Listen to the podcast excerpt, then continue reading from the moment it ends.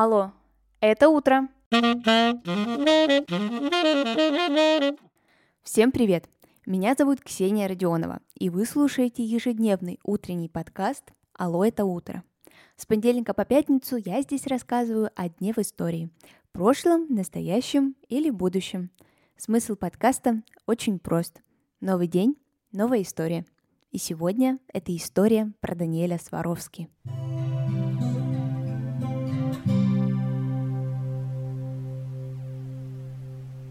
24 октября 1862 года родился инженер Даниэль Сваровский. Всем он нам, конечно же, знаком тем, что является основателем хрустальной империи Сваровски. Вообще стекольным делом он начал увлекаться еще с детства, а все потому, что местность просто обязывала углубляться в это. Даниэль родился в Богемии. А как мы знаем, богемское стекло до сих пор является признаком качества а в свободное от работы время он уделял внимание игре на скрипке. В юношеском возрасте Сваровский понимает, что в деревушке жить ему уже достаточно тесно и принимает решение переехать жить и учиться в Париже. Посещает Всемирную электротехническую выставку в Вене.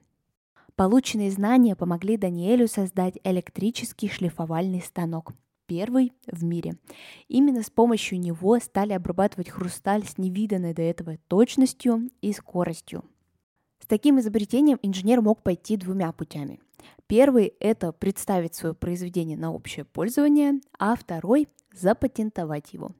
Сваровский же выбрал путь своей личной выгоды и решает никому не передавать права на использование своего изобретения, он открывает свое производство – так, в 1895 году в небольшом городке в Австрии появляется завод Сваровски.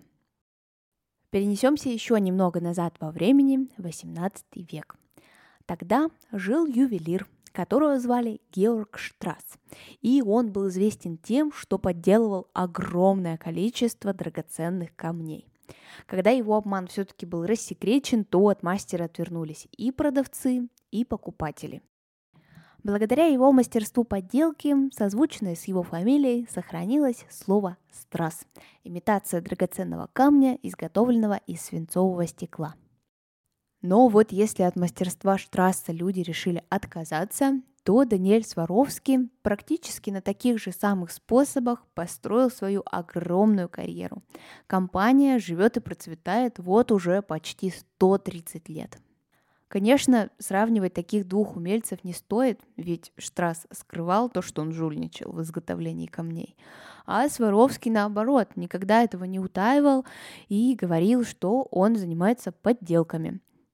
Вообще-то это и было основным фактором развития его популярности, ведь многие хотели себе такие головокружительно красивые украшения, но денег хватало не у всех, а Даниэль предлагал украшения за меньшие деньги – и сам Сваровский руководствовался принципом создания бриллианта для всех. Ну а теперь вернемся к заводу Сваровски. Почему же он не вернулся на родину, в Богемию, а выбрал совершенно незнакомое для себя место? На самом деле все очень просто. В Богемии и без этого хватало мастеров стекольного дела, и он решил с ними не конкурировать. Мне кажется, все вполне себе логично. Как я уже сказала, изначально при открытии производства Даниэль совершенно не скрывал того, что он создает подделки, и людей эта честность отнюдь не отталкивала, а наоборот. Клиентами Сваровски становились люди из абсолютно разных слоев населения, и всем его продукция приходилась по душе – но он специализировался не только на самих украшениях. Главными, конечно же, все-таки оставались камни, а применение им каждый уже придумывал самостоятельно. Кто во что гораст. Подделками украшали и платья, и сумки, и туфли, и другие предметы гардероба. А спустя пару десятилетий огранки небольших камней хрусталя Сваровский превзошел самого себя и представил публике новое творение – люстры своего производства. Каждая грань особенно мерцала, а специальная огранка не позволяла скапливаться пыли на этом предмете интерьера, что тоже немаловажно.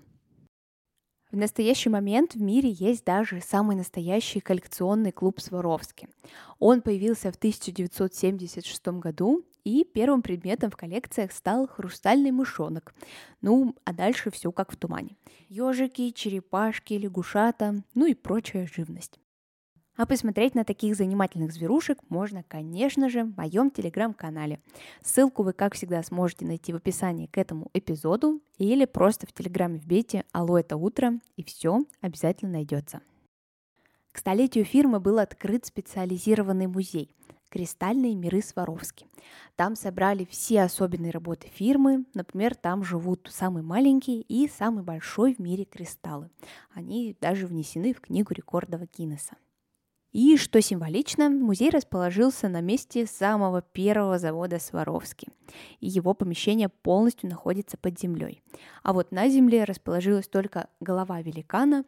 Так вот создатели музея обыграли вход туда – в жизни компании Сваровски были, конечно же, не только положительные стороны. Например, во время Второй мировой войны компания всячески поддерживала нацистский режим. И уже после окончания войны это практически полностью уничтожило фирму, но все-таки умельцы нашли, как же можно вывозить продукцию за рубеж. Именно это позволило остаться компании на плаву. А так была высока вероятность, что сейчас бы мы про Сваровский с вами не разговаривали. Большинству людей Сваровский знакомы как что-то связанное с украшениями. Но это не совсем так. Например, лабораториями Сваровски были разработаны бинокли со сферическими линзами, приборы ночного видения и инфракрасные прицелы. А одним из постоянных заказчиков оптической продукции являются вооруженные силы Австрии. Ну и подытожив, хочется сказать, что одним из принципов успеха компании является то, что секрет производства до сих пор остается в тайне, как и пожелал Даниэль Сваровский. Сегодняшний выпуск подошел к концу. Спасибо, что вы его прослушали. Обязательно расскажите друзьям. Так больше людей узнают о подкасте «Алло, это утро». Услышимся совсем скоро.